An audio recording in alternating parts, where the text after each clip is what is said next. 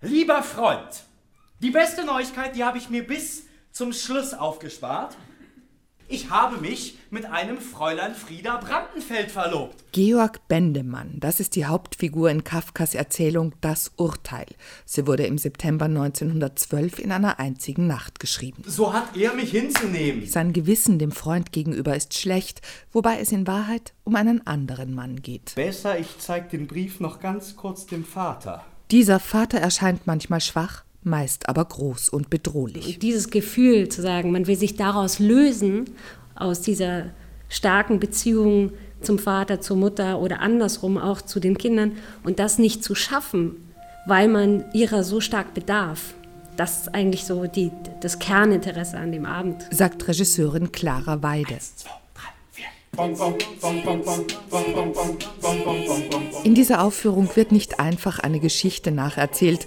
Clara Weide öffnet Fantasieräume.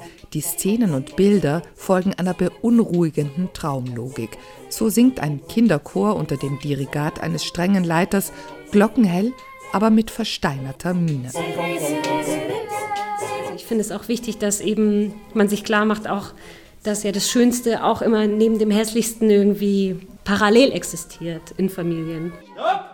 Willst du mich provozieren? Clara Weide und die Dramaturgin Nora Kuhn haben die Erzählung Das Urteil mit anderen Werken von Kafka verwoben, in denen es auch um das Verhältnis Vater und Sohn geht. So wie ich bin, bin ich das Ergebnis deiner Erziehung und meiner Folgsamkeit. Zitiert wird aus dem Brief an den Vater oder aus der Erzählung Elf Söhne. Dazu kommen Texte, die man Kafka zwar zutrauen würde, die aber gar nicht von ihm stammen. Heute in unserer Reihe unterschätzte Tiere, die Fliegenmade. Etwa zur Metamorphose von Insekten. Im Inneren löst sich die Made auf und wird zum Proteinbrei.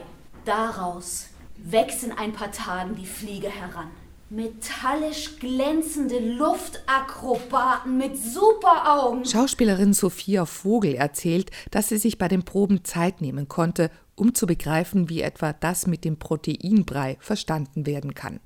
Die Regisseurin habe vorgeschlagen, sei das mal. Und dann steht man erstmal auf der Bühne und denkt sich, ja. Und dann habe ich einfach probiert, was ist ein Proteinbrei? So völlig blöd eigentlich.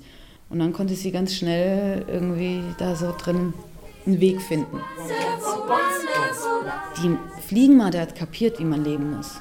Aus diesem Brei kann man sich entfalten und wird zu etwas, was leicht ist. Und für mich, als für den Sohn, ist das in dem Moment der Weg, um aus dieser Enge, aus dieser Welt rauszukommen. Der Regisseurin war es wichtig, diese Enge auch im Bühnenbild zu zeigen und das Verrückte. Der Raum selber ist nicht ganz gerade. Katrin Plötzky hat den Raum entworfen. Dann gibt es Fenster, die an Stellen in den Himmel blicken, den es eigentlich nicht geben kann. Es gibt eine Treppe, die von oben nach unten kommt und zugleich hat der Raum aber eine Dachschräge. Ein bedrückender und gleichzeitig faszinierender Ort, Kafka-esk. Du bist nicht mehr mein Sohn. Du wurdest verurteilt.